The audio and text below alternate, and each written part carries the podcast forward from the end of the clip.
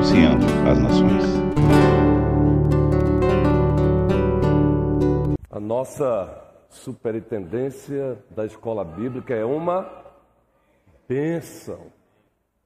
Que o triuno e majestoso Deus prossiga abençoando o diácono Ronielson, o diácono Luciano e a nossa irmã Ilka, mulher guerreira, é? mulher é, arrojada.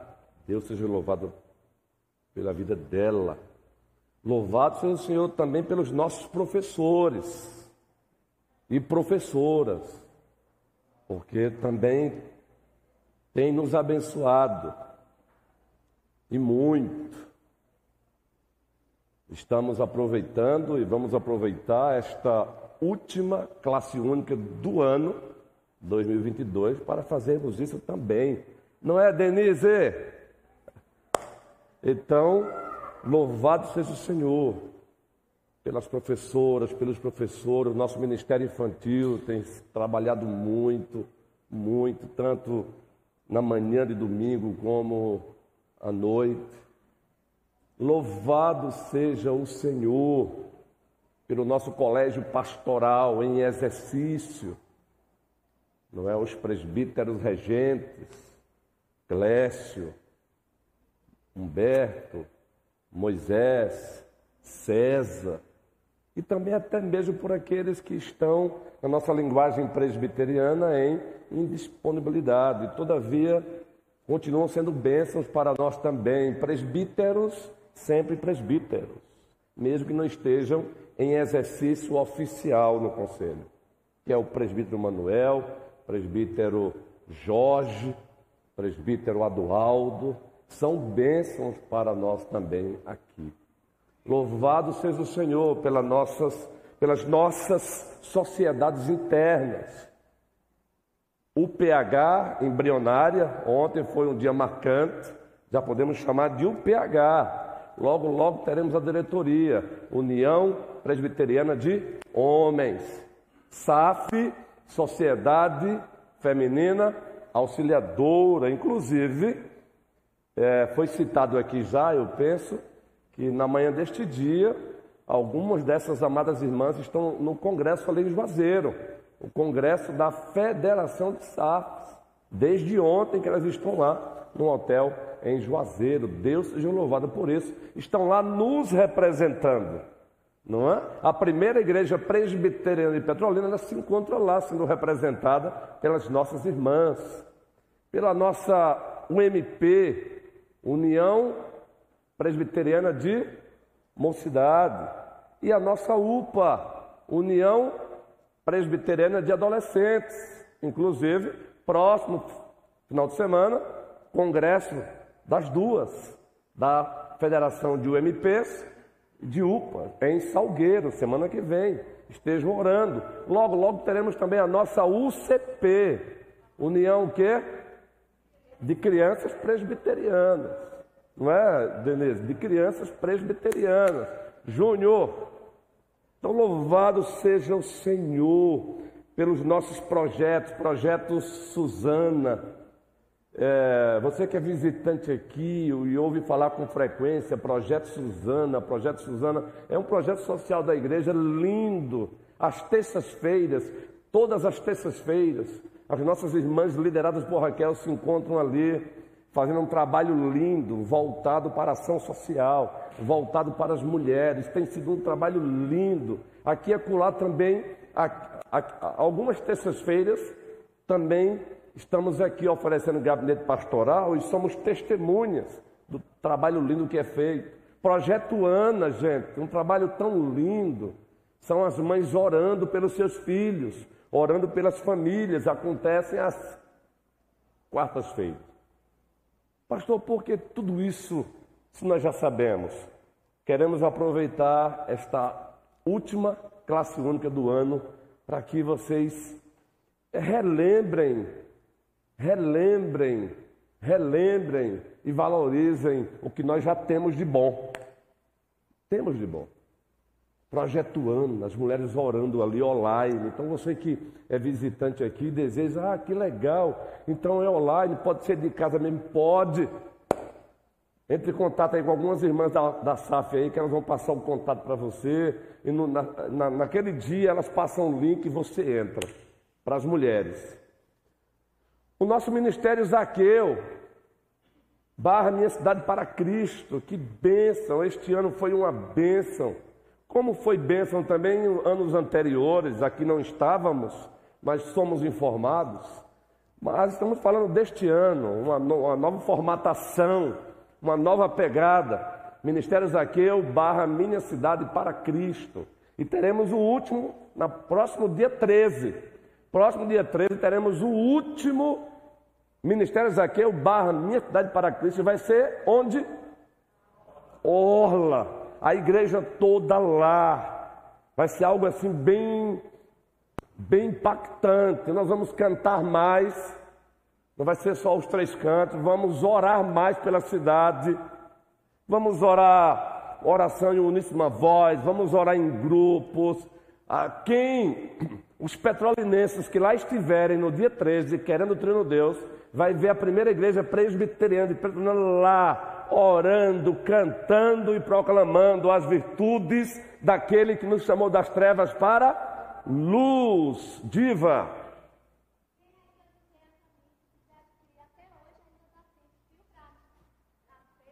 Isso, se você deseja também ainda ter a camisa para poder ver você ir caracterizado, ainda dá tempo. Procure diva hoje, ainda dá tempo, tá bom? É bem legal. Procure mesmo, agora, por favor, em nome de Cristo. Caso você não possa, por razões legítimas, não vai ser a camisa que vai impedir de você ir, não. Tá bom? Mas se for possível, procure, porque é bem legal. Vamos tirar a última foto do ano e já estamos aí elaborando o planejamento 2023. Nós não estamos esperando entrar 2023 para elaborarmos os projetos, nós já estamos elaborando. Já estamos elaborando. O nosso Ministério de Família,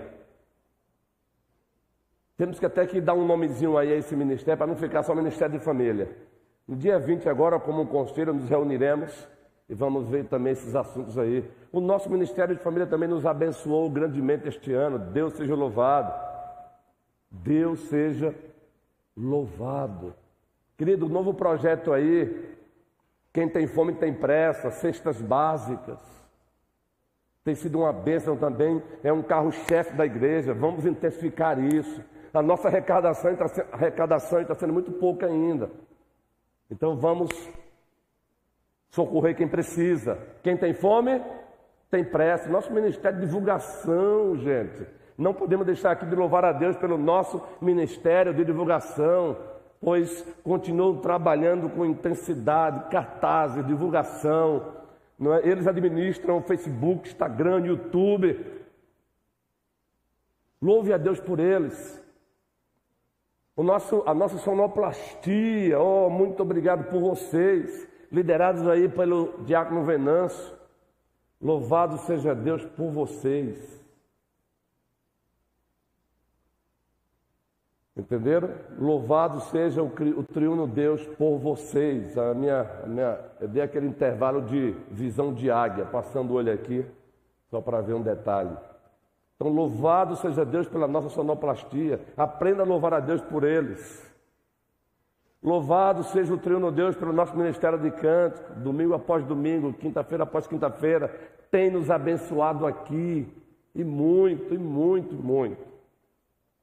Louvado seja o Senhor por cada membro desta igreja, cada mulher, cada homem, cada jovem, cada criança. Louvado seja o Senhor pela nossa junta diaconal, querido, sempre nos bastidores, trabalhando para que o necessário se tenha. Não é, Yasmin?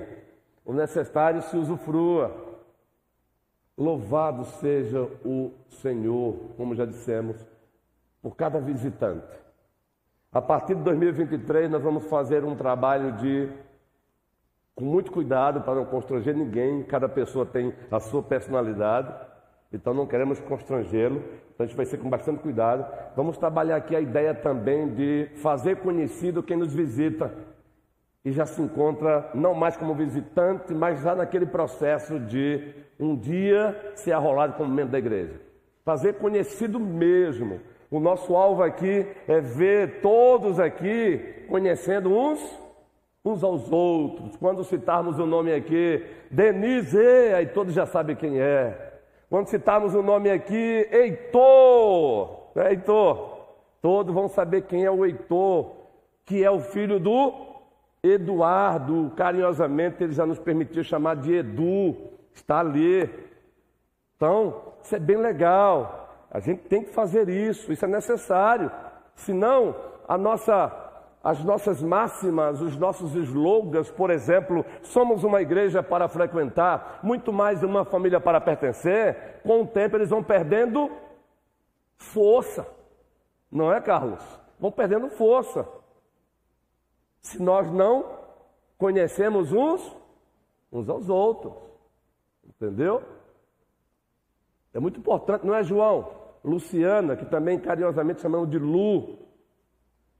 Aqueles, por exemplo, que já estão conosco, oriundo de outras denominações, e porque mudaram de cidade e já querem se tornar membro. Queremos também transformar isso num trabalho mais formal. Entendeu? Perguntar quem quer para a gente conduzir essa turma para um processo bom e correto. É um prazer estarmos aqui com vocês. Pastor, e esta última classe única vai ser só assim? Não, a gente vai agora adentrar numa, num aulão.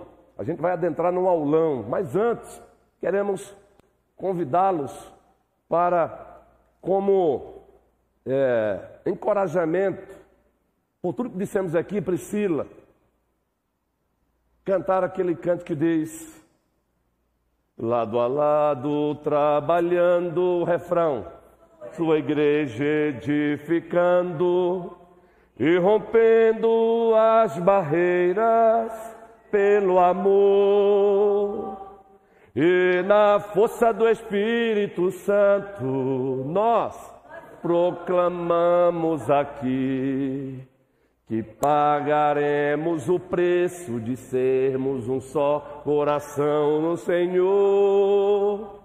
E por mais que as trevas militem, elas militam e nos tentem separar.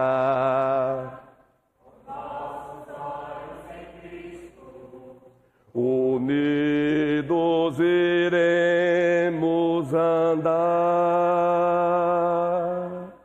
Eu sei que foi pago um alto preço. Cante com a mente com o coração.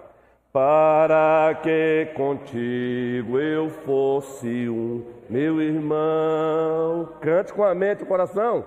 Quando derramou sua vida, ele pensava em quem? Ele pensava, pensava em nós. De lá ele via e nos via redimidos por seu sangue de um valor infinito. Bom combate do Senhor, lado a lado, Yasmin, lado a lado, trabalhando, entendeu, Pedro? sua igreja edificando, entendeu, Davi? E rompendo as barreiras. Toda a igreja. E na força do Espírito Santo. Vera Cabral. Tassiana. Pagaremos o preço de sermos só coração no Senhor. Thaís, que as trevas militem e nos tentem separar. João Pedro, nossos olhos. Josué, viremos andar. Deus seja louvado. Deus seja louvado. Abramos a Bíblia Sagrada no Evangelho de Deus, segundo o apóstolo Mateus. Ah, tá. As crianças não saíram ainda, né? Crianças, ah, as, os vossos professores e professores estão aguardando vocês lá, viu? Por favor. Já vamos dar continuidade aqui, porque a gente vai encerrar antes daquele horário costumeiro, tá bom? Mateus, capítulo 16, povo querido. O Evangelho de Deus, segundo o apóstolo Mateus, capítulo 16.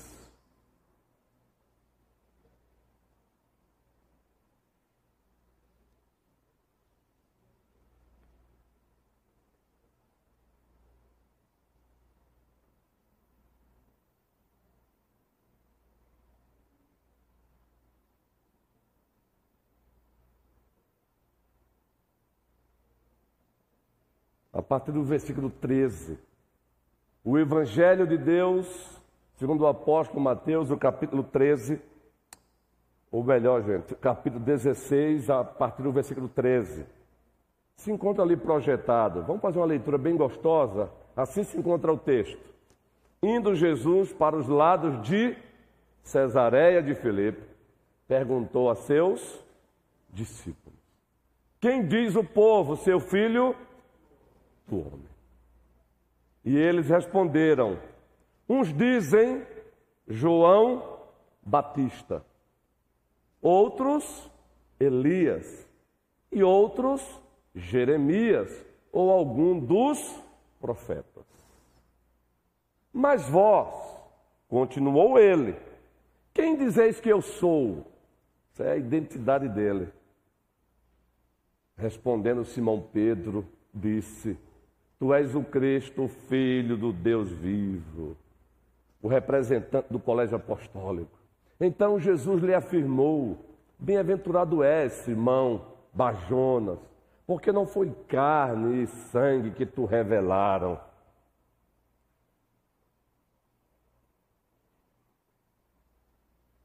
Mas meu Pai que está nos céus. Também eu te digo que tu és Pedro, e sobre esta pedra edificarei a minha igreja, e as portas do inferno não prevalecerão contra ela. Dar-te-ei a chave do reino dos céus. O que ligares na terra terá sido ligado nos céus, e o que desligares na terra terá sido desligado nos céus. Por enquanto, só até aí mesmo. Tu és Pedro e sobre esta pedra eu edificarei a minha igreja. A minha igreja. Meus irmãos e minhas irmãs, em Cristo Jesus, tivemos o. Recebemos da parte do triuno Deus, o Santo Pai, o Santo Filho e o Santo Espírito, a incumbência de assumir o pastorado desta igreja no mês de setembro de 2021. Vamos repetir. Recebemos a incumbência da parte, primeiramente, do triuno e majestoso Deus, o Santo Pai, o Santo Filho e o Santo Espírito, de assumirmos o pastorado docente desta igreja em setembro de 2021. Setembro deste ano, completamos um ano de pastorado aqui desta igreja. De lá para cá, ou de lá para cá, nós trabalhamos alguns temas de suma importância, pertinentes, necessários para a igreja, como, por exemplo, o Deus que se revela e intervém. Conheça-o. Lembram dessa série? Foi uma das primeiras. O Deus que se revela e intervém. Conheçam. Poderíamos até acrescentar aqui, seguindo as ministrações no seminário, o Deus que existe, se revela e intervém. Conheça-o. E por que trabalhamos essa série logo no início do pastorado aqui? Porque Ele tem supremacia sobre nós. Porque Ele é o fim principal e supremo para o qual esta igreja existe. Esta igreja existe da parte dele, por meio dele, para a glória dele. Então ele tem supremacia. John Piper tem um livro com esse tema, a supremacia de Deus. John Piper ele montou nos ombros de Jonathan Edwards e ele pregou muito sobre a glória de Deus, a supremacia de Deus, a paixão pela glória de Deus. Deus tem supremacia sobre tudo e sobre todos. Por isso que Paulo em Romanos 11, 36 diz: Porque dele, Teresa, por meio dele, para ele são todas as coisas, a ele a glória eternamente. Amém. É ele. A razão maior, a causa última da nossa existência e para quem vivemos é ele.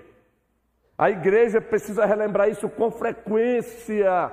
Gi, e aqui, carinhosamente, temos duas G.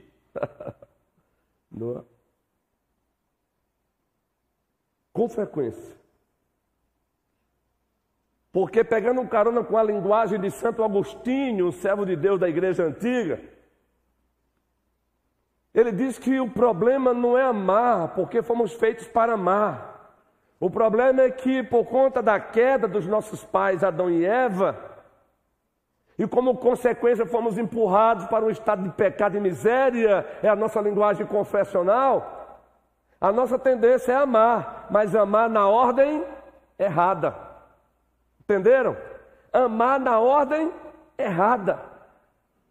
Deus não é contra o amor, Ele é contra o amor quando esse amor se encontra na forma errada. Numa ordem equivocada, melhor dizendo numa ordem equivocada. E qual é a ordem correta? Ora, quando o Senhor Jesus foi perguntado qual é o maior mandamento da lei, a resposta dele nos diz qual é a ordem correta para se amar. Amarás o Senhor teu Deus. Vamos lá, igreja. Com todo o teu, com toda a tua, com todo o teu.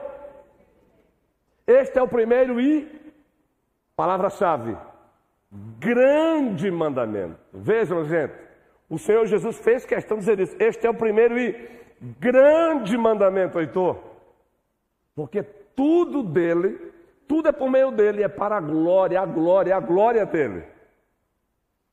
Meus irmãos, com essa consciência em fé, que o mesmo Agostinho, na, no seu livro Confissões, um livraço, se você quer um livro para ler nas férias, que vai te impactar espiritualmente, leia Confissões de Santo Agostinho. É um livro que ele fez na presença, na presença de Deus, a partir de um diálogo com Deus, voltado também para a igreja. Confissões, um livraço, é um clássico, viu? E é nesse livro que essa famosa frase dele é encontrada. Ela recebe suas paráfrases aí diversas.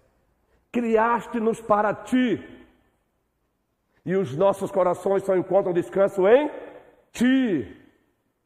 Sabe por que aqui e acolá nos encontramos com crises existenciais? A grande verdade é por conta dessa batalha. De quem está aqui no coração em primeiro lugar. É uma batalha do coração. Sentido pleno da vida é só nele, é só nele, somente ele. Tira Deus, aí você vai ver justamente Salomão em Eclesiastes trabalhando essa perspectiva. A perspectiva de olhar para o mundo sem Deus, o resultado é o que ele disse: vaidade, vaidade, tudo é vaidade. Até mesmo as coisas legítimas por ele criadas, usufruídas sem ele, vaidade de vaidade, tudo é vaidade.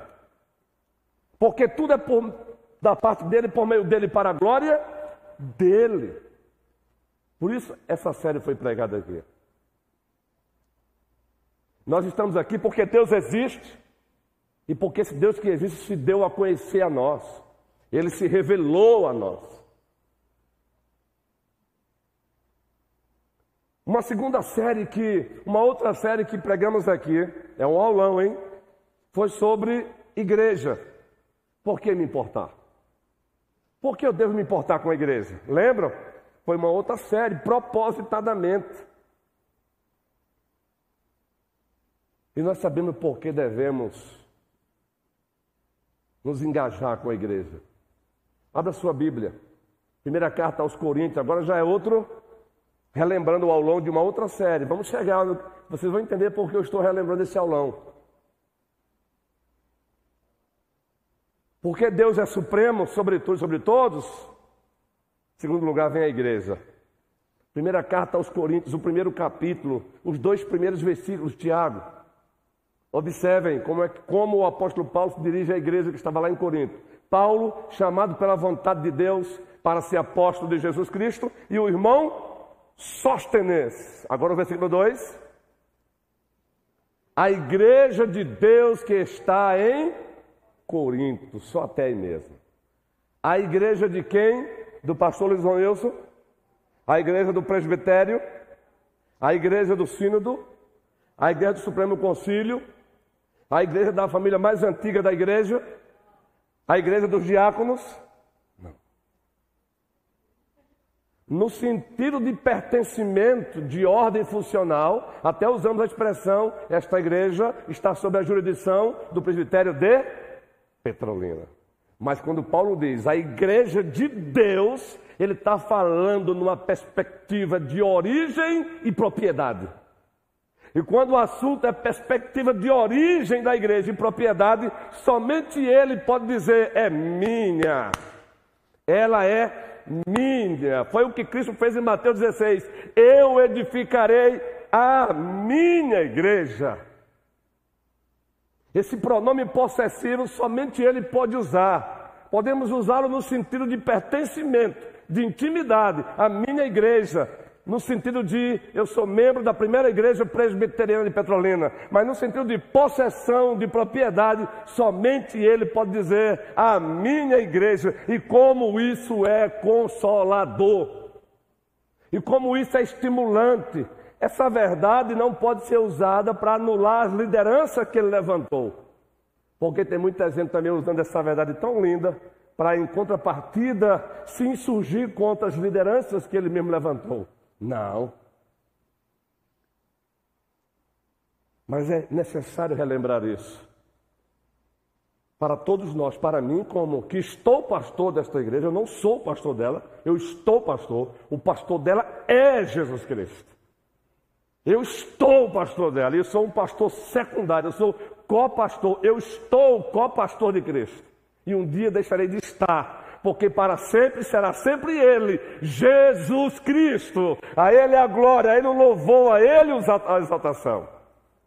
É consolador, porque não são poucas as vezes em nossas andanças por aí que nós encontramos igrejas é, perturbadas, igrejas ah, ah, toda ensanguentada, e uma das razões é justamente o fato de alguns não terem entendido que só tem um que é proprietário dela, e o nome dele é Jesus Cristo.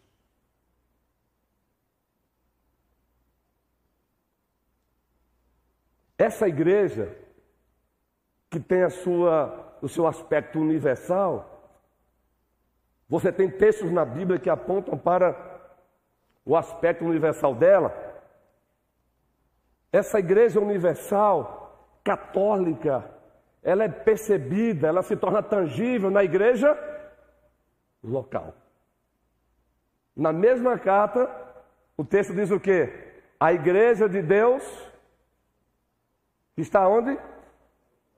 Em Coríntios. Essa igreja não é um ser etéreo sem corpo. Essa igreja é feita, ela, ela, tem uma localidade, ela tem, ela existe dentro de uma geografia, ela existe no tempo e no espaço. Daí a importância de valorizar a igreja local.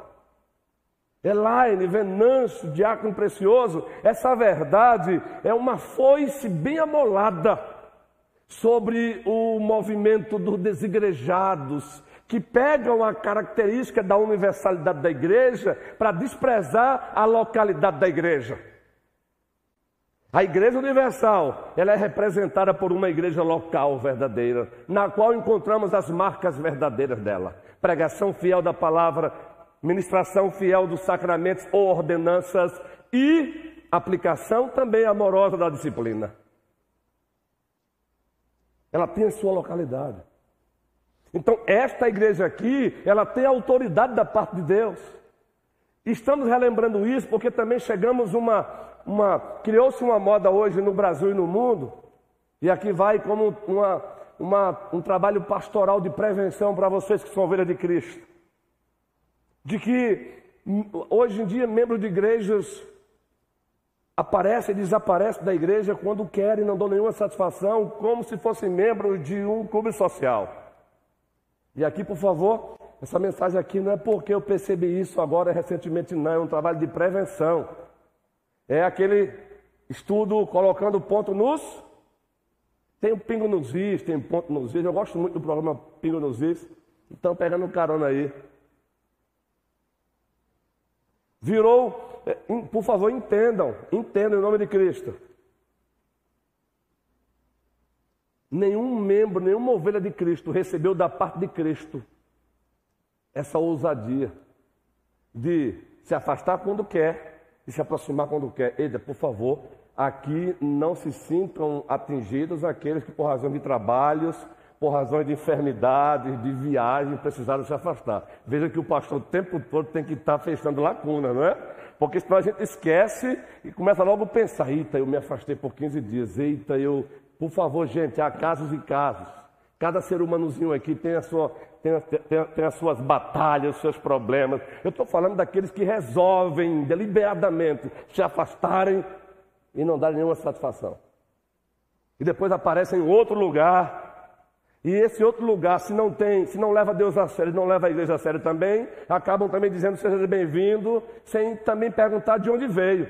E da mesma forma que chegou, também vai embora. Nós não somos um clube social. Nós somos a igreja do Deus vivo, coluna e baluarte da verdade. Coluna e baluarte da verdade. Só que essa igreja, ela não é só a igreja de Deus, ela não só tem a sua localidade, essa igreja também, ela é uma igreja humana. Primeira carta aos Tessalonicenses, por favor, Tiago e Guilherme, os dois sonoplastia, na sonoplastia de hoje. Primeira carta de Deus aos Tessalonicenses, os primeiros versículos. Essa igreja ela é humana. A gente precisa relembrar também isso. Paulo, Silvano e Timóteo, a igreja dos Tessalonicenses. Na linguagem do reverendo Ronaldo Lindório. E aqui fica uma dica muito boa. Você quer ler uma boa literatura? Se você gosta de plantação de igreja, revitalização de igreja, se você é membro da igreja e quer cooperar com ela, lê esse livraço. Aqui já é a segunda edição. É um livraço, Plantando Igrejas, é um clássico. Todos os pastores que fazem o CTM, Centro de Treinamento Missionário da IPB, são orientados a ler esse livro. Todos os pastores que fazem o curso onde é o Jumper, sobre plantação e revitalização de igreja, são orientados a ler esse livro, porque de fato é um livraço. E é o próprio Ronaldo Lindório que nesse livro usa esse texto e diz: Paulo, Silvano e Timóteo, a igreja dos Tessalonicenses. Paulo não está dizendo que a igreja era propriedade de, da cidade de Tessalônica. O que ele está dizendo é que alguns cidadãos de Tessalônica faziam a igreja de Tessalônica. Ou seja, são seres humanos. A igreja é feita de gente com carne e. E o que mais, gente? E sangue carne e sangue. A igreja é feita de seres humanos. Aí o reverendo Ronaldo Lindório usa a expressão: essa é a perspectiva da extensão. É a perspectiva holística. Deus não está preocupado apenas com as nossas almas, com o nosso psique, não é, Denise? Ele está preocupado com o todo, com o todo, Carla Gil. Com todo, com todo, é com todo. Por isso, ontem tivemos uma palestra muito abençoada, que nos foi dada pelo doutor Carlos, nosso irmão Carlos, muito boa para os homens. Eu sei que você que não veio foi por uma razão legítima, mas olha, foi muito bom. Já tem uma próxima aí proposta aí, só vai ver a data que é saúde financeira. É outro, uma, uma outra área muito boa. O presbítero Aldo já nos deu aí a, a dica, muito boa. Mas por que ontem a palestra foi importante? Porque o nosso Deus é o Deus Vejam bem, o cuidado de Deus para conosco é um cuidado holístico. O que é isso, pastor? Para aqueles que não estão familiarizados com essa linguagem. É um cuidado integral. Ele cuida, ele está preocupado com a nossa alma, mas com o nosso corpo também. E quando eu falo cuidado integral aqui, não tem nada a ver com a TMI. Confesso que eu não quero papo com a TMI por algumas razões legítimas. 2023 vão entender por quê. Sem jogar fora tudo, mas tem que cuidar da igreja do Senhor. Tem alguns cavalos de Troia hoje no Brasil. 2023 saberão por quê. Mas tira a palavra integral desse contexto. A palavra integral por si só, ela diz o quê? É uma preocupação integral. Deus se preocupa com o corpo, com a alma, com o psique, com o nosso estômago. Elias está fugindo, Elias está fugindo, tá, jogou, permita-me essa expressão, às vezes chula, ele chutou o pau da barraca, ele disse, olha Senhor, dá, chega, chega, pode tirar minha vida. Ora, não dá mais não. Aí está lá fugindo, cansou, deitou, dormiu. Sabe o que me chama a atenção? É que o Senhor deixou ele dormir. Sabe o que me chama a atenção? É que o próprio sono já foi ação bondosa de Deus na vida dele. Agora, sabe o que me chama a atenção? É que chega um anjo, bate no ombro dele e oferece o que, querida? Hã? Pão e água. Nós precisamos ser anjos de carne e sangue como instrumento de Deus na vida do outro. Eu preciso aprender que Deus não usa só os anjos celestiais para oferecer água e pão, não. Precisamos aprender que Ele também te chamou para você ser anjo de carne e sangue, para oferecer água e pão, para quem naquele momento está precisando de água e pão. E pão quentinho, como relembrou o presidente Moisés. A igreja é feita de seres humanos, queridos. O ministério pastoral, ele, ele, ele é um privilégio. Vou usar aqui a linguagem de um colega pastor que já está com guerra triunfante, meu amigo, foi meu professor em Recife, reverendo João Paulo. Inclusive, eu assumi a igreja em Cabo depois que ele partiu. E ele usou uma expressão de, outro contexto assim, falando para as mães: mãe é padecer no paraíso. É um trocadilho para mostrar que de fato é um privilégio ser mãe, mas também é um desafio. Ela padece muito. E eu pego um gancho sempre com isso para dizer: ser pastor é padecer também no paraíso. É um privilégio pastoral rebelde de Cristo. É um privilégio, uma satisfação. Mas, meus irmãos amados, é um padecimento às vezes pesado. Por isso, quem não é chamado, não demora muito para fugir, não. Por quê? É colocado no coração do verdadeiro vocacionado um amor pelas ovelhas, uma sensibilidade que a gente sofre por ser sensível. É colocado no nosso coração um nível de sensibilidade que outros não têm. E por isso sofremos antecipadamente. É um olhar no olho de uma ovelha e perceber que ela está gritando. Ela não grita para você em voz audível, mas você está percebendo que ela está gritando. E ela não abre a boca para você, mas você vai para casa preocupado com ela. O que é está acontecendo com ela, Senhor? É aquela ovelha que passou dois domingos sem comparecer e você pensa que ninguém está nem aí, está assim. Aí você diz: o que é está acontecendo com elas, pastor, Senhor? Agora isso é só dever do pastor? Não, é dever de todos nós. Caim, onde está o teu irmão? Quem fez essa pergunta para Caim? O Senhor. Agora, Deus não sabia? Claro, irmãos. Mas no diálogo com o ser humano, Deus usa o que nós chamamos de antropomorfismo. Ele usa o que nós chamamos de antropomorfismo. Ele usa uma linguagem humana para falar com o humano. Senão o humano não entenderia. Então ele se comporta como se ele não soubesse, mas é claro que ele sabe. Ele está chamando o homem para uma prestação de conta. Quando ele diz, onde está o teu irmão? Ele está chamando Caim para uma prestação de conta. Queridos, tira o contexto e continue tentando ouvir essa pergunta dele para você. João, onde está Camuel? É só didático aqui, viu, João? Presbítero Aldo, onde está Jorge? É didático também aqui apenas. Magali, onde está Teresa? Teresa, onde está Lília? Paulinho, onde está Joels? presbítero Clécio, onde está o presbítero Humberto? Agora, é um perguntar mesmo que emana do coração. Jonathan, onde está Vinícius? Digo, ou de, de Luciano, porque tem o Vinícius de, do presbítero Manuel. Kennedy, onde está a auxiliadora? André, onde está a Thaís?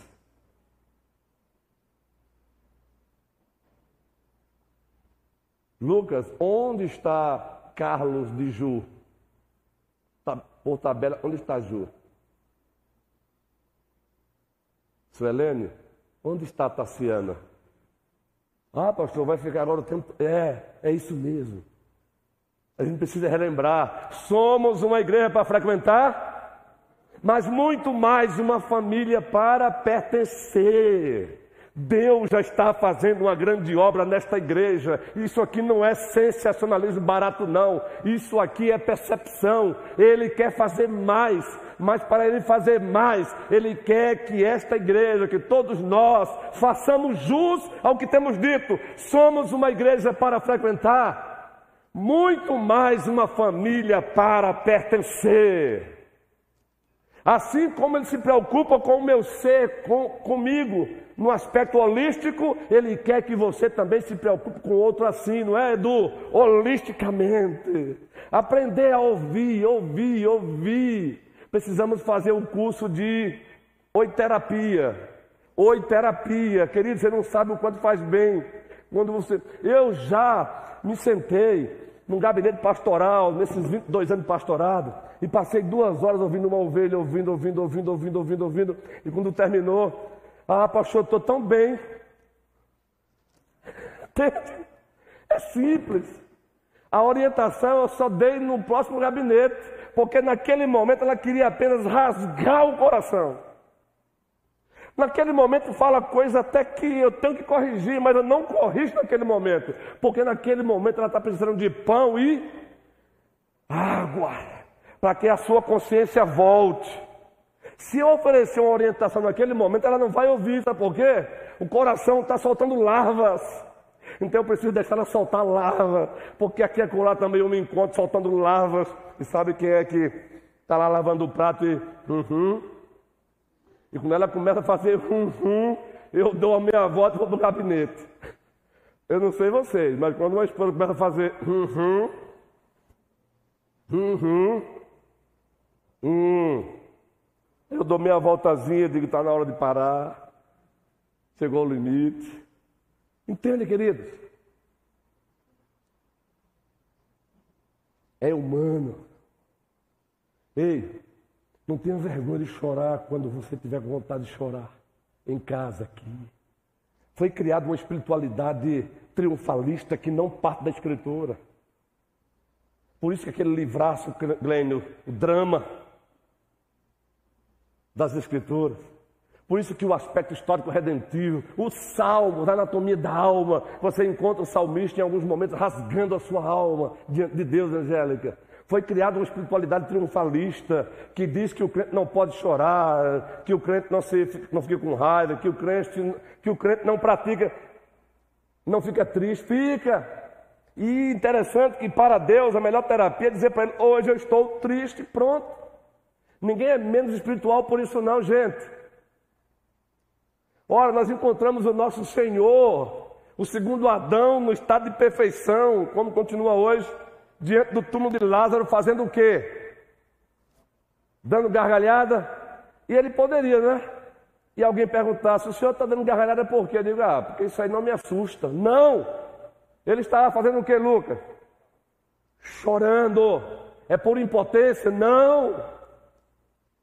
Mas por ver o resultado do homem que ele mesmo trouxe à existência por não ter permanecido no estado original. Ele chora. Os seus compatriotas olham e dizem como ele o, o amava.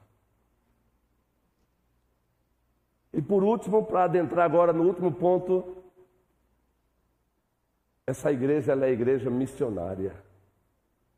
É a perspectiva de extensão. Essa igreja é uma igreja missionária, é a perspectiva de extensão. A igreja não está aqui apenas como um arranjo de enfeite. Ela está aqui para levar a cabo a missão de Deus.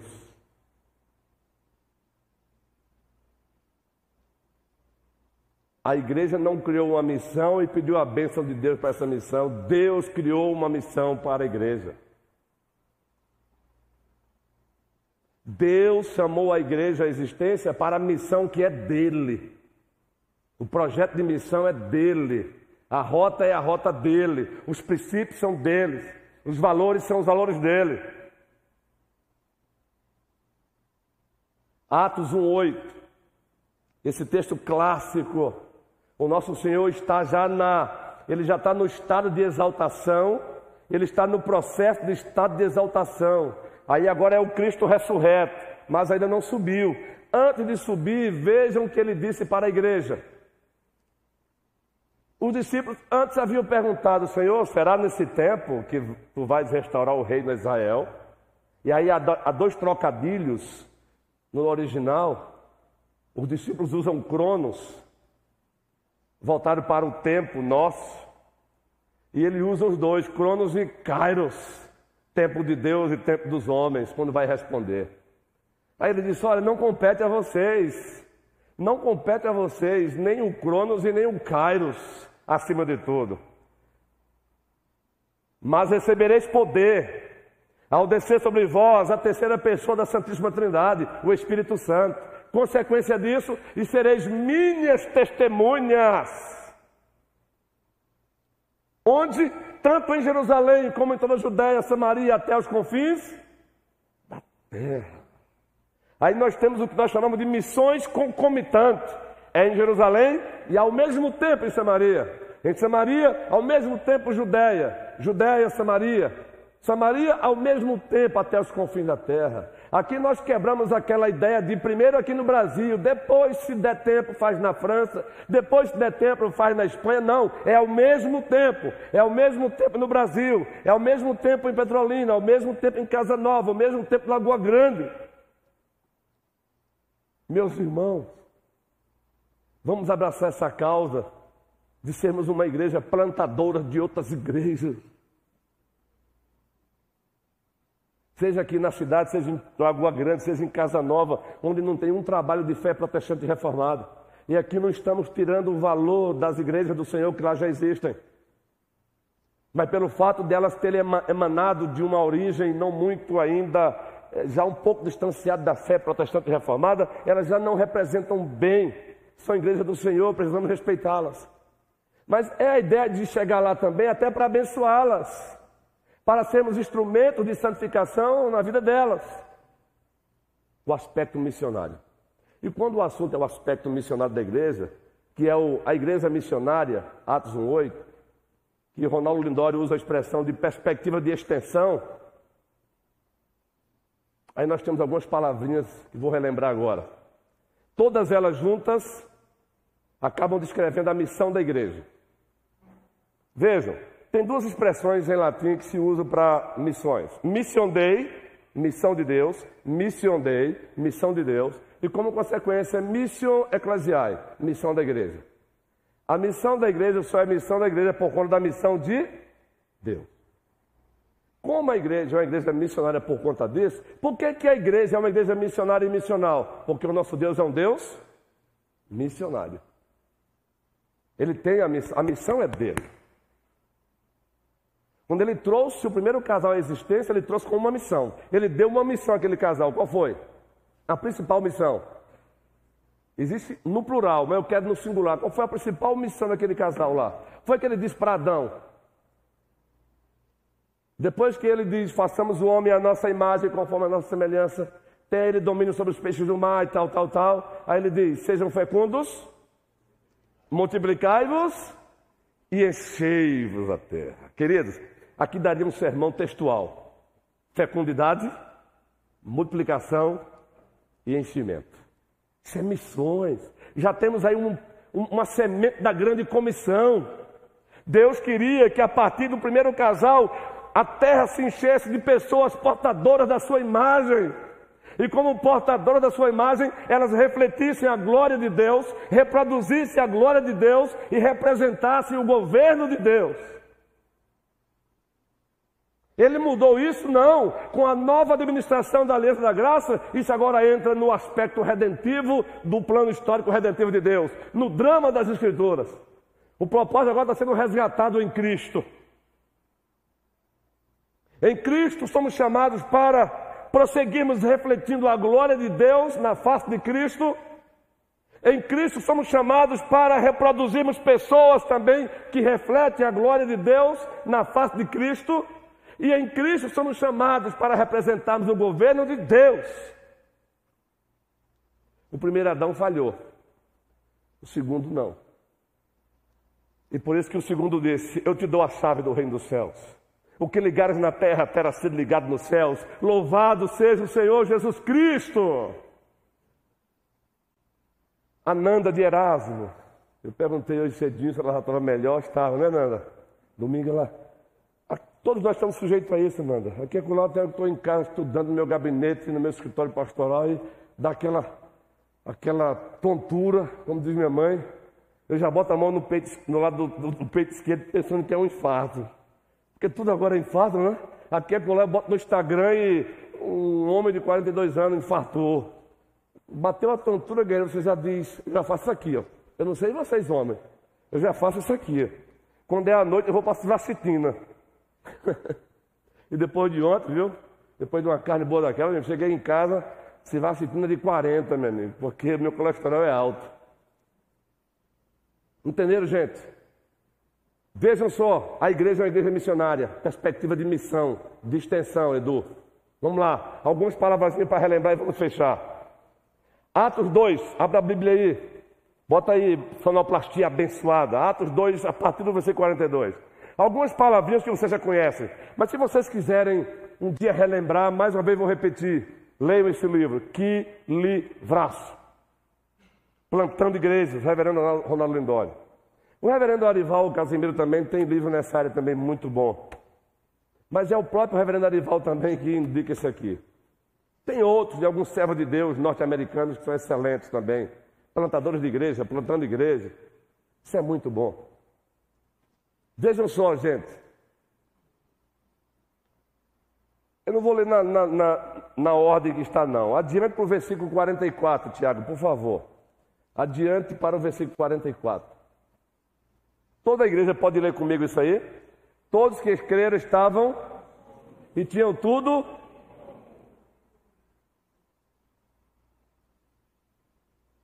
A expressãozinha que nós usamos para essa característica da igreja é: a igreja ela é coinônica. Uma igreja saudável era é uma igreja coinônica. A nossa confissão de fé de Westminster tem lá um capítulo falando sobre a comunhão dos santos. Mas não é uma coinonia apenas no aspecto de estar presente geograficamente, também isso, mas vai para além disso. Mas eu quero me concentrar nisso, porque a partir disso as consequências virão. O prazer de estar com o outro. Você tem prazer de estar com o outro? Você tem prazer de congregar? Salmo 84, Flávia, quão amáveis são os teus tabernáculos ao Senhor dos Exércitos. Não é? Menino, tem que ter o microfone perto de Denise ali. Eu começo e ela fecha. Deus seja louvado. Tem até um cântico quão amáveis são. Olha só, Carlos. Dos exércitos, a minha alma suspira e desfalece. Por quê? Pelos teus atos. O pardal encontrou casa e a andorinha ninho para si. E eu? Eu encontrei teus altares, Senhor, Rei meu. Aleluia. E eu encontrei teus altares, queridos, ó. O aspecto coinônico. Agora volta para os versículos 40 e 41, Guilherme. A igreja tem que ter esse aspecto coinônico, estar perto, juntos, ter o prazer de estar com o outro, mas não estar por estar, é estar perto do outro para fazer a diferença na vida do outro, para influenciar positivamente o outro, para edificar a vida do outro. Ainda, deixa aí o texto, ainda sobre o aspecto coinônico, tem duas palavrazinhas fantásticas. Essas aí eu já relembrei lendo um outro livro para o devocional de ontem, A Verdadeira Masculinidade. E lá tem duas palavrinhas que não são inéditas para vocês também não. Mas eu gosto de relembrá-las porque no aspecto coinônico é muito importante. Comunhão dos santos. Diga não ao egocentrismo.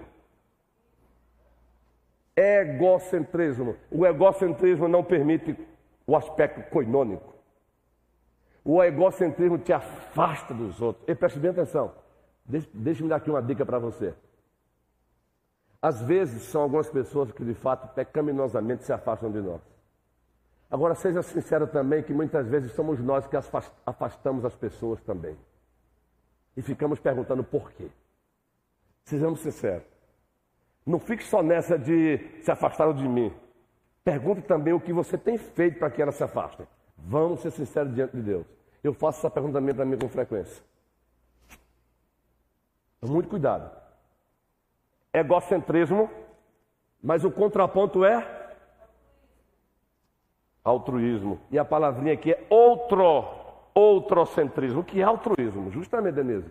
Outro, eu gostei da palavrinha que o autor usou, para fazer o contraponto. Que é altruísmo? Outrocentrismo. Você existe para abençoar o outro. Outrocentrismo. E onde é que você tem como a referência principal para isso? Jesus o prefeito homem. Marcos 10, 45. O filho do homem não veio para ser servido, mas para servir, e muito mais do que isso, para dar sua vida. Lembra do outrocentrismo? Segundo aspecto, com muitas outras palavras deu testemunho, vejam, deu testemunho e exortava-os, dizendo: Salvai-vos dessa geração perversa. Testemunho, palavra. Agora, então, os que lhe aceitaram a palavra foram batizados, havendo um acréscimo naquele dia de quase 3 mil pessoas. Segunda palavrinha. A primeira, a igreja é coinônica, comunhão dos santos. A segunda, a igreja é querigmática. Querigmática, essa é a expressão no original mesmo que você encontra. Querigma, querisul, tudo palavra envolvendo pregação, proclamação. Daí a expressão querigmática. A igreja, ela é proclamadora do evangelho. Volte o versículo 40 aí, Guilherme. A igreja, ela é proclamadora do evangelho continuamente. Ela é proclamadora, ela é porta-voz do evangelho com muitas outras palavras deu testemunho e exortava-os, dizendo: Salvai-vos desta geração perversa. Esse é o aspecto querigmático. Por isso que no dia 13 vamos para a Orla de Petrolina. Vamos colocar o nosso banner lá. Vamos entregar, vamos praticar evangelismo na estrutura indutiva, dedutiva. Vamos praticar os empurrões evangelísticos vamos deixar a literatura, vamos orar. O resultado daí para frente é com quem? É com Deus. E fique certo que desse trabalho do dia 13 também, 2023, nós vamos receber pessoas aqui visitando a igreja, porque ouviram lá. Pessoas que ouviram até 100 metros de distância, mas elas viram a igreja orando. Uma palavrinha soltaram lá e ela ouviu. A gente se esquece que o Espírito Santo usa uma palavra uma palavrazinha. Querigmática. A primeira igreja presbiteriana não pode, ela não está fazendo isso, mas não pode. Eu costumo dizer com frequência e com muito respeito a alguns colegas pastores. Muito especialmente nos encontros de bate-papo, de café, se bem que nunca mais eu tive, porque a agenda aqui está tá cheinha. Até mesmo com pessoas, amigos meus, eu não tenho tiro com frequência bate-papo com café, mas quando temos, o assunto às vezes é esse eu me preocupo. Ah, olha, igreja tal está morrendo, igreja tal está morrendo, olha, igreja tal tá, não sai do canto, igreja tal, porque, e é verdade. Meus irmãos, mas eu só faço uma pergunta e resolvo o problema ali, por favor. Não é que eu resolvo, mas eu detecto, eu faço a pessoa detectar um dos problemas. E eu faço logo essa pergunta. Qual foi a última vez que a igreja esteve do lado de fora?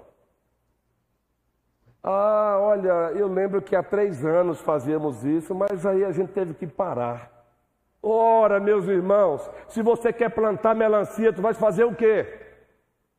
Tu vai chegar assim na terra e vai dizer, eu quero melancia? Tu tens que arar a terra, tu tens que plantar semente de melancia, tem que ir fazer o que mais, gente? Regar. A gente pega a soberania de Deus muitas vezes para querer acalmar muitas vezes preguiças ministeriais, indolências ministeriais. E aqui com todo respeito a, a casos e casos. Agora fica uma igreja dentro de quatro paredes, encastelada, não sai, não anuncia o evangelho, não bota a cara para fora. Ora, é claro que é evidente, é comprovado, um organismo que não se multiplica, se não reproduz, ele morre, desaparece, guerreiro. Ele desaparece. Tem que botar a cara para fora, como a igreja está fazendo. O resultado é com o Senhor, mas temos que ir. Ela é querigmática. Terceira palavrazinha, no mesmo texto. Atos 2,41. Além de querigmática, ela é martírica. Querigmática, ela é martírica. Então, os que lhe aceitaram a palavra foram batizados, havendo uma crescimento naquele dia de quase 3 mil pessoas. Bota o versículo 42 aí. E a partir daí, olha, e perseverava na doutrina dos apóstolos, na comunhão, no parto do pão e nas orações.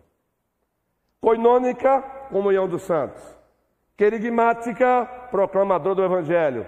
E martírica, ela não só proclama, ela vive o evangelho. Ela vive o que ela confessa. E ela vive o que ela confessa de tal maneira que, se preciso for, ela se torna Marte. Ela morre por aquilo. Ser fiel até a morte e recebereis a coroa a vida.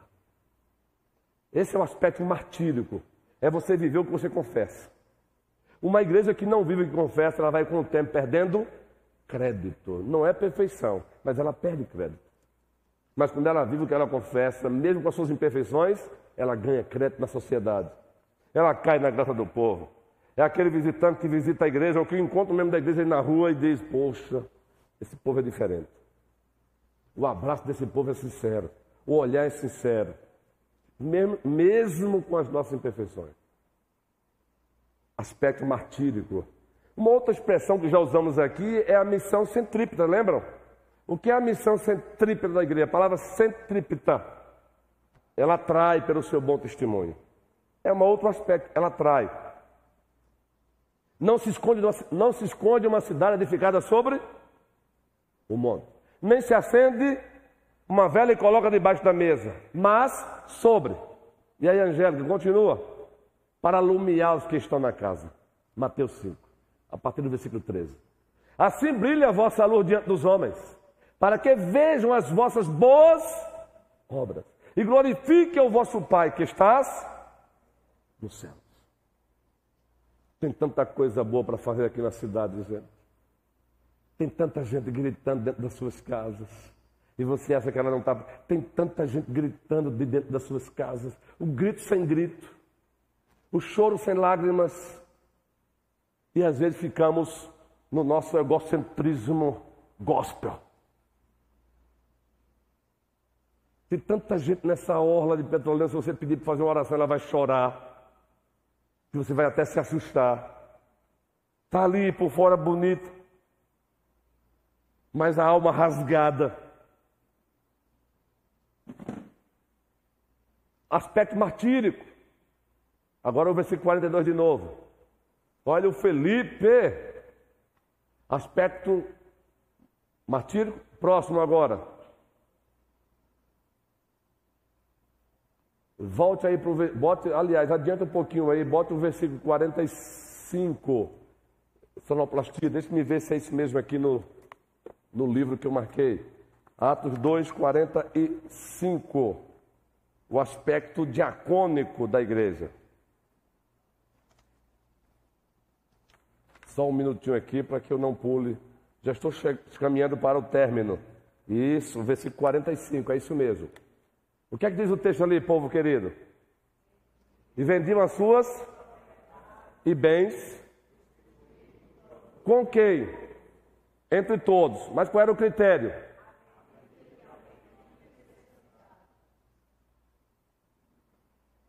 Eu tenho um livro com o seguinte tema: Bênção dobrada. Sabe qual é o teu do livro? Deus te abençoa para você abençoar. Está na Bíblia, gente. Ele nunca te abençoa materialmente também, pensando só em você, Priscila. Por isso ele chamou de bênção dobrada, porque quanto mais você abençoa, também mais ele rasga os céus. Quanto mais você abençoa, mais ele rasga os céus. Prestem bem atenção. Seja responsável com o teu futuro econômico, com o teu presente, com o teu futuro. Mas não use essa conversa de responsabilidade do teu presente e futuro econômico para guardar só para você. Você está se insurgindo contra aquele que é o verdadeiro dono do que você tem. Porque nem o ar que você respira é teu. O ar que você respira é dele. Você pode deitar e, ao amanhecer, simplesmente alguém achar o teu corpozinho frio, sem vida. Ele nunca te abençoa pensando só em você. A pergunta é: o que você tem feito com o que Deus tem te dado? Tem ficado só com você? Então aguarde que 2 Coríntios 5,10 diz que você vai comparecer diante dele. E você não vai comparecer diante dele como o dono disso, o dono daquilo. Você vai comparecer diante dele despido. Mateus, 1 Timóteo capítulo 6. Falando a Timóteo, o jovem pastor, para tomar cuidado com a vareira, ele diz: Olha, nu viemos e nuzinho voltaremos. A ideia é: vocês não são donos de nada. Ele não está ensinando aí irresponsabilidade econômica. Ele está os ensinando mordomia cristã. Eu estou te dando para você dar. Eu estou te dando para você dar para quem precisa. Distribua com quem você precisa. Compartilhe com você precisa. Compartilhe. Esse é o aspecto diacônico da igreja, o aspecto diacônico da igreja. Meus irmãos, meus irmãos, é triste que a gente tem que às vezes estar tá dando muita ênfase, por exemplo, ao movimento da cesta básica. A cesta básica missionária. E aí, quando chega alguém diz, só conseguimos tantas cestas. Ah, Eu não olho, eu não tenho que olhar só para o outro, não tenho que olhar para mim. E o que Deus me deu, o que eu estou feito? Foi só. só. Só foram essas 15 cestas. Um exemplo aqui. É mesmo. Aí, meu irmãozinho. Na hora do cântico, um exemplo, por favor. Eu tenho que, antes de cantar, eu tenho que dizer, Senhor, perdoa os nossos pecados. Porque se Ele não perdoa, Ele não recebe um cântico. Porque estamos só entesourando, entesourando, entesourando, entesourando. Aí o Senhor Deus diz: louco, amanhã te pedirão a tua alma. O que tu tens? Para quem será? Será que esse texto não está na Bíblia, não? Aí aqui eu quero fazer uma brincadeirinha aqui para descontrair. Para descontrair. Eu brinco com a minha esposa. Eu aprendi isso brincando também com o reverendo Sami, com outras pessoas em Recife, São Paulo, Porto Velho. Você sabe como é mulher, né? Pelo menos no meu caso, é a gerente que compra minha roupa, minha amiga. Porque se eu for comprar. Ela já foi para o congresso ontem dizendo: olha, a camisa é essa, você pode vir com essa calça. é desse jeito, a bacinha. Eu louvo a Deus pela vida dela. Se você é uma mulher que não faz isso, por favor, não se sinta inferior. Cada um faz a diferença no seu aspecto, viu? Estou dando um exemplo. Tem mulher que não faz isso, mas faz outras coisas. Tem homem que não lava o prato, mas varra a casa. Se não varra a casa, lava o prato, mas leva para o restaurante. Então não, não, não, não seja uniforme nesse aspecto. Por isso que eu, eu, eu me preocupo com alguns encontros de casais que chega lá o palestrante dizendo que dos 365 dias ele leva a fogo para a esposa. Oh, Tereza, é mentira. Mentira miserável. Eu, 360 dias leva fogo para expor. Conversa, meu. Tem dia que eu não quero nem olhar. Tem dia que ela não quer ver minha cara. Pastor, pastor, não, gente. Nós ainda não chegamos lá. Contudo, contudo, em Cristo, apenas a morte vai nos separar. São coisas esporádicas. Eu não é. Aí eu faço uma brincadeirinha, pode? Pode sim, Denise. Pega o microfone aí. A brincadeirinha é o seguinte: ela compra minha. Comprou lá, vamos lá, vamos dar um exemplo aqui. Comprou três, três, três camisas do eh, auxiliadora. Três camisas. Aí ela chega assim, eu não sei se, se as mulheres são assim, né? Se ela estiver escutando, ela vai dizer: Meu filho, precisa contar detalhes. Não é para brincar. Olha, essa aqui. Aí chega o domingo. Eu quero vestir a nova. Não.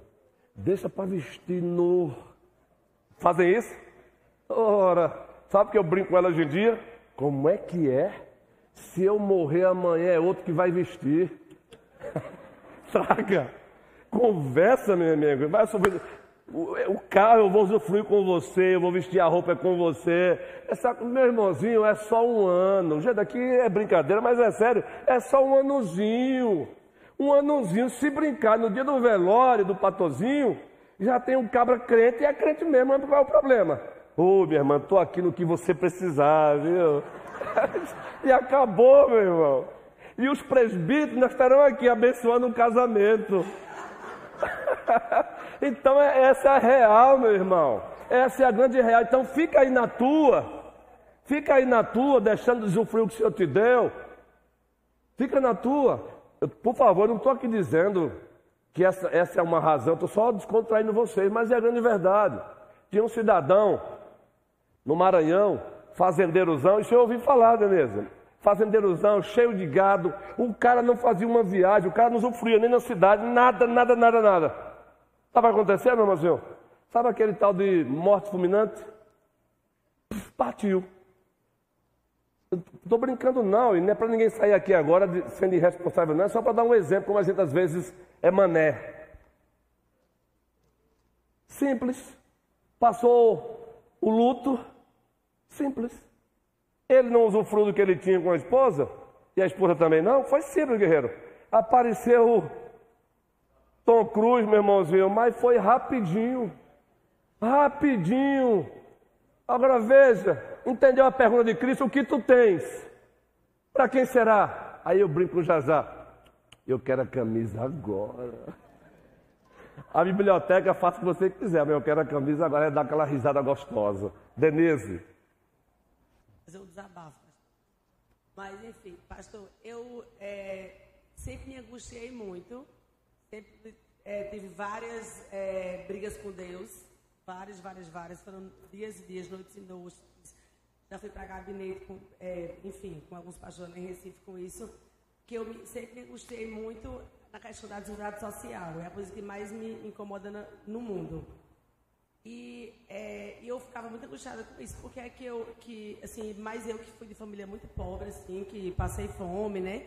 E que essa igreja sempre foi muito presente na minha vida, né? Assim, irmão Cabral, esposo de Vera, quantas vezes chegava na minha casa com cesta básica, né? Para minha Ele família, era presbítero, né? não é?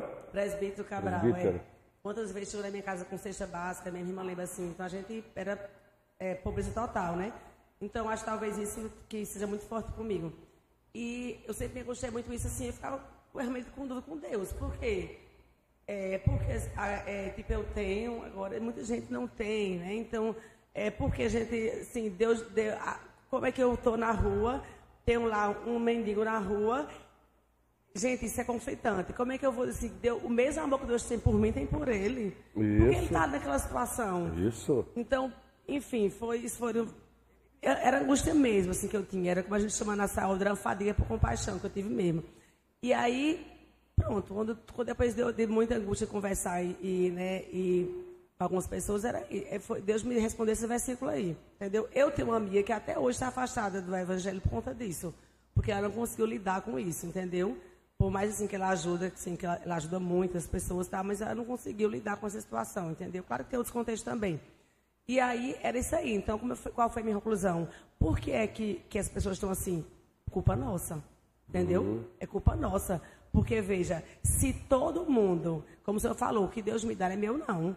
Entendeu? Que eu trabalho, que, o que Deus me deu é, é para receber, o dinheiro não é meu. Ele não é meu, entendeu? Então, assim, se eu for focar nesse versículo aí, que eu acho que é um dos textos que eu mais gosto e uso nesse contexto, é isso, eles tinham tudo em comum, entendeu? Eles tinham tudo em comum. Então, se a pessoa está na rua passando fome, é culpa nossa que não devido que a gente tem, entendeu? E aí eu vou fazer um desabafo, da, assim, que eu acho assim, que a igreja tem poucos projetos sociais, porque as pessoas não ajudam. Então, assim, eu não vou, eu não vou querer, eu não quero, eu não quero mostrar que eu fiz, mas eu, enfim, eu vou ter que dizer esse exemplo. No começo da pandemia, eu comecei a fazer um, um trabalho de levar comida para as pessoas na rua, porque estava o comércio fechado, e aquele, até aqueles pessoal da rua não tinha, não tinha quem desse um, um centavo para comida. Eu mandei, a Luciana me ajudou, fez, fez um folderzinho que eu pedi, né? E eu mandei para todo mundo da igreja. Tem pessoas que têm dinheiro de comprar, de, de pagar 50 cesta básica. Não disse nem assim, oi Denise, que bom que você está fazendo isso. Todos meus amigos da, de fora me ajudaram. Todos meus amigos que não eram crentes me ajudaram. Aqui teve algumas pessoas que me ajudaram sim. Inclusive, César vestiu a camisa para ir comigo para a rua, em pleno Covid. Porque a Raquel dizia, amiga, acho que ele vai acontecer essa semana mais não, vou deixar mais não, que o Covid está grande. Então, César foi um dia, Moisés foi também comigo, entendeu? Então, assim, pastor, isso não pode acontecer no meio da igreja, pastor. Eu espero do meu irmão da rua que seja egoísta, mas da igreja não, pastor. Uhum. Porque esse, qual a diferença que Deus está fazendo na vida da pessoa, pastor, pelo amor de Deus? Não estou querendo dizer que sou perfeita e sou santa, porque fiz isso não. Jamais, mas, assim, mas não posso deixar de dizer isso. isso. Sabe, vergonhosamente, se eu, se eu pegar o zap, quantas pessoas que eu passei, que eu coloquei da igreja, pastor, dessa, dessa época eu acho que nem tinha projeto de cesta básica, pessoas não teve coragem de dizer assim, Denise, eu vou te dar um real. Não sei se tem, nem tem um real mais, né? Isso é uma vergonha, pastor, para crente. Digo mesmo, é uma vergonha. Me desculpe, mas é uma vergonha, entendeu? Já meus amigos crentes, tem amigas minhas crentes que dizem, enquanto tu estiver fazendo isso, pessoas que, que dizem, eu não tenho coragem de ir para a rua, mas confio piamente em você, no seu caráter. Depositava dele minha conta à vontade aí, sabe? Até quando você estiver fazendo isso, conta comigo tanto. Eu fazia, uma vez aqui, a, a, a, é, o pessoal ajudou, então veio que na cozinha me ajudavam, né? Minha irmã e minha sobrinha ficaram fazendo as, as quentinhas. Mas teve uma vez que a gente fez aqui na igreja, né? Veio todo mundo, de irmã da SAF, fez os cuscuz, né? Então a gente ia. Então, meu, gente, tem muita igreja aí que tem projetos sociais lindíssimos. E outra coisa, pastor, não, um, um, um ditado que eu acho também interessante. Não há pobre que não possa ajudar e nem, rico que não possa, e nem rico que não possa receber. Entendeu? Já iria falar sobre mais, isso agora. Ó, ó, a, viúva. É dever de ó todos. a viúva, ó a viúva, isso. entendeu? Então, pastor, não pobre, assim, eu estou amando. Eu estava até assistindo o culto lá, outro domingo que eu não vi, e eu falo sozinho em carro, assim, eu pegaria, eu, boa pastor, boa pastor, boa pastor. Porque eu sou temperado muito isso, e é nosso dever, pastor. Justo. Nosso pastor, é vergonhoso isso, pastor, Pronto. pelo amor de Deus. E é por isso que estamos abordando esse assunto, e vamos pegar carona com Neemias. Não sou perfeita, pelo amor de Deus. Não acho que estou fazendo isso, não, mas assim, me incomoda, me incomoda mesmo. Então, por isso temos que fazer como Neemias. Por isso esse, este estudo aqui está sendo dado, Denise. Para a gente colocar diante de Deus, Senhor. Todos nós, gente, sem exceção. Senhor, perdoa-nos. Perdoa-nos, Senhor. Perdoa-nos. Não é agora com isso você se afastar da igreja por isso. A igreja, a igreja no seu processo de santificação, ela vai ter suas, seus vacilos, suas oscilações. Por isso ele levantou pastores para chamar a igreja ao alinhamento. Aí vamos fazer uma campanha de cesta básica missionária. Aí você diz não ao egocentrismo e diz não ao outrocentrismo. Vamos fazer uma campanha para ajudar a construir uma casa de um irmãozinho bem simples que não tem condição. Vamos doar. Um doa, uma doa, um doa da satisfacimento, outro doa. Claro, gente, com muito cuidado para a gente não cair no assistencialismo. O trabalhador é digno do seu salário. Aí é um assunto para as próximas séries do ano que vem. Vamos tratar aqui de algumas coisas muito importantes, muito importantes. Senão a gente cai em assistencialismo. O ser humano também é, é, é impressionante, Denise o, o, contraponto na sua fala é muito boa, porque mexe com todos nós.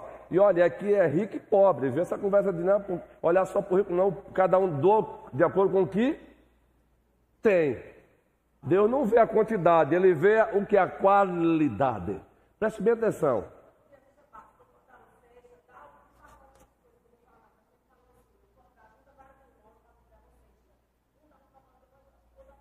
Justo. Quando eu falo para tomar cuidado com o assistencialismo, é porque após a queda, o ser humano se tornou também tentado a se viciar. É, por exemplo, é a ideia. Quer ver uma coisinha horrível? Tem um monte de gente no Brasil esperando que o Estado dê tudo para eles, sem querer trabalhar. Aí a outra história da moeda, vamos deixar, quando a gente for tratar aqui de marxismo cultural o ano que vem, porque vamos tratar assim. Tem um monte de gente aí querendo receber sem trabalhar. Aí também não dá. O trabalhador é digno do seu? Agora, acontece catástrofes como a pandemia, onde vendedores ambulantes não tiveram como viver. Aí, Denise, entrou você, é verdade. Mas a coisa é tão esquisita, Denise, hoje, como o ser humano é às vezes, tendencioso. Gente, eu vejo gente por aí, camarada pedindo. Se você pedir a ele, vamos fazer o seguinte, eu quero te ajudar. Além de dar uma cesta básica que eu tenho aqui, linda a sua fala, Denise. Mas eu quero fazer uma proposta para você. Eu estou com o meu, meu terreno aqui, está com mato dessa altura. Vamos fazer, fazer um contrato aqui. Chega aqui, cobre, cobre. Eu não vou nem explorar, não. Diz aí, por quanto você cobra? Denise, o que tem de cabra que vai dizer, ó. Mas aí é o, é o outro lado, é o outro aspecto. Isso aí não é para anular a sua fala, não. Isso. Então vejo, uma coisa não anula, uma coisa não anula a outra, não, viu? A sua fala é legítima. Só estou narrando que a igreja precisa tomar esse cuidado, não é? Muito cuidado. Isso. Quando eu estou tomando um, um, um, restaurante, alguém chega pedindo comida, eu pago. Está pedindo um cachorro quente, eu dou. Agora dinheiro também não dou, não. Tereza. Pronto, que eu ia tocar exatamente nesse assunto. Primeiro que eu queria dar um exemplo, né, que eu aprendi exatamente com a minha amiga Denise. Né, eu sempre tive muito esse cuidado de dar dinheiro. Mas Denise me ensinou uma lição que eu aplico até hoje que eu acho maravilhoso, né? Denise, ninguém, eu acho que ninguém, quase ninguém sabe disso, mas Denise anda com o carro cheio de biscoito e de suquinho, né? E aí ela dá no sinal, ela vê.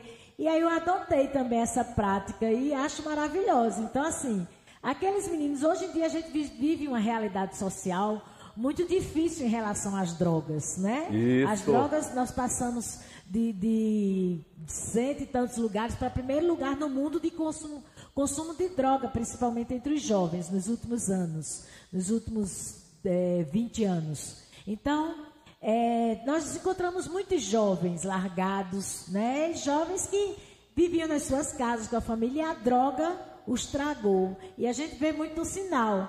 Então, é, mas essas, essas pessoas sentem fome, né? Porque elas sentem fome e, e às vezes frio e sede. sede. Então assim essa, essa ideia de Denise dar biscoito e, e, e suquinho, né? Eu adotei e é isso que eu faço no sinal, sempre ali naquele sinal da prefeitura que a gente para, sempre tem alguém e, e não é uma coisa que onera que vai é, abalar o teu orçamento, né? Então assim, pelo contrário, pelo contrário, muitas vezes você dá uma cesta básica, não é que você vai resolver o problema do mundo, mas você vai diminuir a miséria. Naquele dia, alguém foi saciado Isso. da sua fome. Então pense nisso naquele dia. Isso. Ah, tem gente que não dá porque diz que não vai resolver. Agora também existe a percepção que eu acho que o próprio Deus nos dá quando existe esse assistencialismo de pessoas que são pecadoras e que não estão nem aí, cruzam os braços para trabalhar porque sabe que aquela igreja dá. Já aconteceu exatamente aqui. Eu não sei se eu pequei, mas eu senti vontade de fazer isso e vou testemunhar.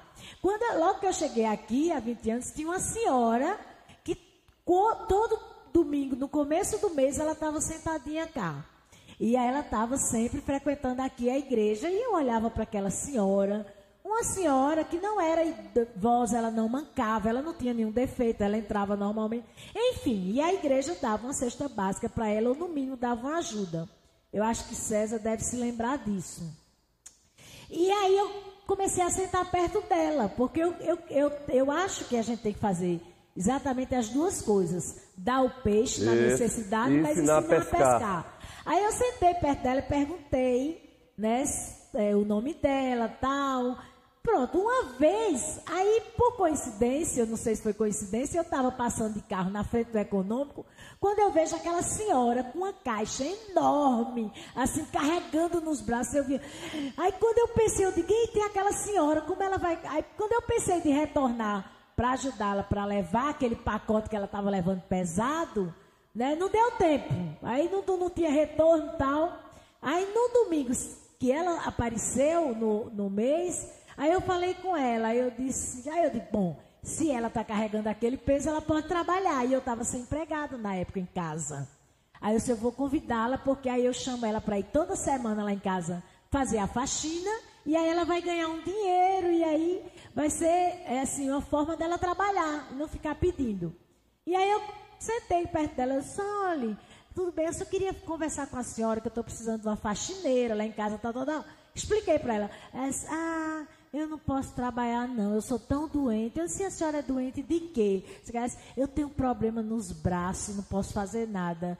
Eu disse, como é que a senhora tem problema nos braços? Eu lhe vi no domingo, um dia desse, carregando umas caixas tão pesadas que eu queria fazer o retorno para lhe levar. Qual é o problema que a senhora tem no braço? Ela, é, é, e ficou sem graça. Sumiu daqui. Enfim, se eu fiz o mal para a mulher, Deus me perdoe. Mas ela nunca mais veio buscar a esmola aqui. Não, aí, eu queria aí, dar um emprego, sabe? Não, isso aí é. Me é, desculpem é, aí os presbíteros que Essa é a questão. Uma coisa não anula a outra. Uma, um trabalho não anula o outro. Não é? Você socorrer em casos de necessidade é um dever nosso. Um dever nosso. Jairene até já falou que aqui a Colé eu encontro Jairene dizendo: vamos fazer o que Denise faz, vamos comprar uma caixinha de biscoito também. Jairene, olha a atitude de Denise como é boa. Agora, uma coisa não pode anular a outra. A gente vai tratar aqui sobre isso no ano que vem, vai, faz parte das nossas séries, né? porque tem até ideologias aí dizendo, agora daí para frente, que a minha casa não é mais minha. Então, então veja como o assunto é perigoso. Né? Tem gente aí agora já dizendo que cuidado com as suas casas, que a casa não é mais minha. Qual é, meu irmão? Eu trabalhei, comprei a minha casa, tenho duas, agora vão o governo vai chegar e dizer que não é mais minha. É, eu estou estendendo aqui um assunto que eu vou tratar o ano que vem. Para mostrar o seguinte: ação social é um dever da igreja. Que esse exemplo de Danese seja praticado por todos nós mesmos. Compre aí um pacote de biscoito, alguma coisa assim, para saciar a fome naquela hora. Pronto. Quando fizemos a nossa campanha, gente, a IPP de, de São Paulo, eles arrecadam muitas cestas básicas. Quando a gente fizer a campanha, vai lá e faz. A gente está doando. A igreja está doando. Vamos doar para quem precisa. Carlos, depois Glênio. A coisa ficou boa, não é? Ficou tão boa que eu olhei para o relógio ali, mas vamos lá. Graça e paz. É, um pouco de testemunho assim. Uma coisa que eu mais peço a Deus, é o principal, né? É que Ele me deu um novo coração, porque meu coração é duro. Não é só o seu não, guerreiro, é o nosso. Aí o, o que acontece? Eu não sou muito adepto dessa, dessa ação de ah, sopão na rua, cachorro quente. Por um motivo. Eu sei que na rua tem pessoas que estão lá porque necessitam. Mas muita gente está lá por opção. Estão lá por opção porque não querem estar debaixo da autoridade. Não querem estar debaixo da autoridade de pai, nem de mãe, nem do empregador, de um patrão. Certo? Então estão lá, né? estão lá sempre buscando alguém que dê um, um trocado, que dê um alimento. Certo? Eu tenho as pessoas de ajudar, mas eu não ajudo todo mundo. Tem as pessoas de ajudar. Certo? Se nós formos para a Bíblia, o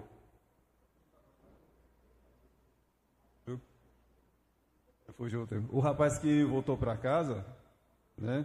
O filho pródigo, né? Por que ele voltou para casa? Né? Ele voltou para casa porque ele desejava comer a comida dos porcos. Se tivesse alguém que tivesse dado assistência a ele, ele não teria voltado para casa. É, muitas vezes a pessoa tem que chegar no limite para saber que tem que voltar para casa. Sim, por isso que o, o assunto ele é bem amplo, não é?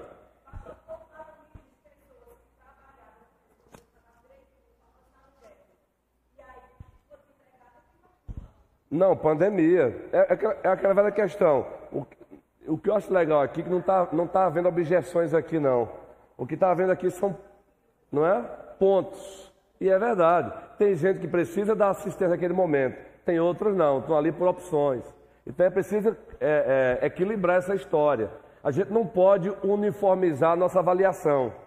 Tem gente que está ali porque aconteceu uma catástrofe, mas tem gente que está ali mesmo por opção, isso é verdade. Aí temos que ter prudência. Glênio. É, o pastor, é, a gente refletindo assim sobre a questão do papel da igreja social, é importante a gente pensar que existem muitas religiões que fazem muito mais que a gente, né? É muito mesmo. Os muçulmanos fazem muito, os adventistas fazem demais, os espíritas os então espíritas. são campeões na assistência social. Então, assim, assistência social por assistência social, a gente tem que entender que isso não é uma exclusividade nossa. Então, assim, é, eu penso que muitas vezes o ponto central do cristão, nós, tem que ser a motivação. Ah, isso aí é. Ou seja, Justamente. por que, que eu vou acolher o pobre? Porque eu fui pobre, sou pobre, e de, porque Cristo me alcançou na minha pobreza, na minha miséria. O problema é que a gente não entende isso. A gente se acha merecedor de alguma coisa, a gente acha melhor que o outro. Justamente. Então, o fato de eu ser melhor, de alguma forma, que o outro, o fato de eu não depender tanto da, da graça de Deus, minha, me, me, me joga para longe da verdadeira motivação a fazer o bem para o outro. Porque, assim, fazer o bem para o outro é a extensão da graça que Deus Justamente. fez comigo. E não necessariamente porque o outro precisa, não. Eu não tenho que fazer, não tenho que acolher o pobre só porque ele precisa, não. É porque Cristo me acolheu primeiro. Entendeu? Então joga fora. É um reflexo. É um, é um transbordar, ou seja, é uma, digamos assim, é uma consequência do que Cristo fez no meu coração. Então, independente se a pessoa precisa ou não, se ela vai me trair ou não, se ela vai, se ela está falando a verdade ou não, Cristo me acolheu, então eu tenho que acolher o outro, né? Isso. né? E recebê-lo dentro da igreja. Muitas vezes nós não temos nem espaço para o pobre dentro da igreja. Somos preconceituosos com os pobres, com os mendigos da, da igreja. Porque, a, porque na verdade nós nos achamos alguma coisa. Nós verdade. achamos que a gente é melhor verdade. que o outro, não é verdade? Então, assim, às, às vezes somos seletivos. É, a graça não nos alcançou completamente. Então, verdade. isso é proporcional a quanto a gente entende da graça de Deus. Né? Então, acho que essa é a diferença, porque assistência social por assistência social, muitos não cristãos fazem e fazem melhor que nós. Então, qual é a diferença nossa? É Cristo. Né? Justamente. Boa. Gente, para encerrar, porque agora avançou mesmo. Mas que coisa boa, não é quando o assunto está bom. Vamos ficando de pé que eu vou encerrando o estudo, dizendo o seguinte. Ainda tem dois aspectos aí. Coloca aí, Guilherme, Atos 2,42. Mas, gente, que coisa boa. Quando a escola bíblica é assim, é muito bom, não é? E queremos isso, queremos isso. O ano de 2023 vai ser assim. Olha, eu tenho o ponto e o contraponto. A gente vai sempre complementando. Veja, o Glenn já fechou com chave de ouro, a motivação. Aí 1 Coríntios diz o quê? 13. Eu posso doar todos os meus bens. Mas se não tiver amor, olha esse texto aí, gente, toda a igreja. E perseveravam onde?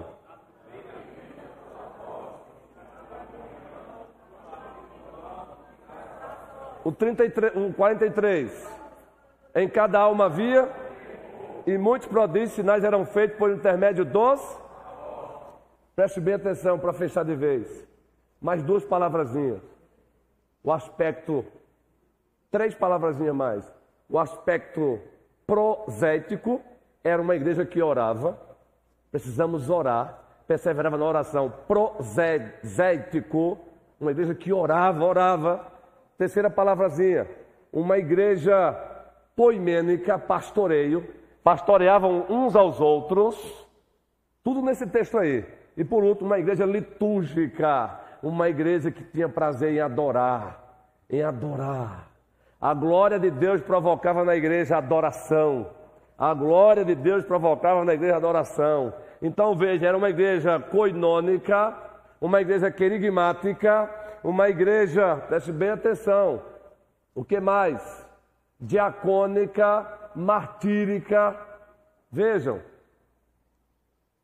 proisética, coinôn, é, é, é, litúrgica e poimênica. Se a igreja for assim, ela vai fazer uma diferença lá fora. É uma igreja missionária e missional para a glória de Deus. 2023 está chegando, estamos às portas. Que o Senhor nos ajude a prosseguirmos assim. Diácono, Diácono. Vamos só lembrar aqui dos nossos visitantes, né? Tem o irmão Joab Pires, estava sentado ali, acho que ele teve Cadê o homem? Cedo. Ele é lá da segunda igreja presbiteriana de, de Paulo Afonso. Esse já tá. Cadê ele? Acho que ele teve que sair mais cedo. Teve que sair, a hora avançou realmente. Isso. Tem o Rogério Pereira da Silva, que está ali sentado com a sua filha ali. Inclusive, ele pede oração pela sua pequena. Então, estejam, a igreja esteja orando. Rogério Pereira está ali sentado, aqui atrás. E temos a Nayara também, que está ali. Nayara de Juazeiro, né, Nayara? Que Deus abençoe a todos. Seja bem-vindo, Nayara. Gente, às 18 horas aqui, teremos pregação, ceia do Senhor e logo após, café e bate-papo com os irmãos. Mais algum aviso?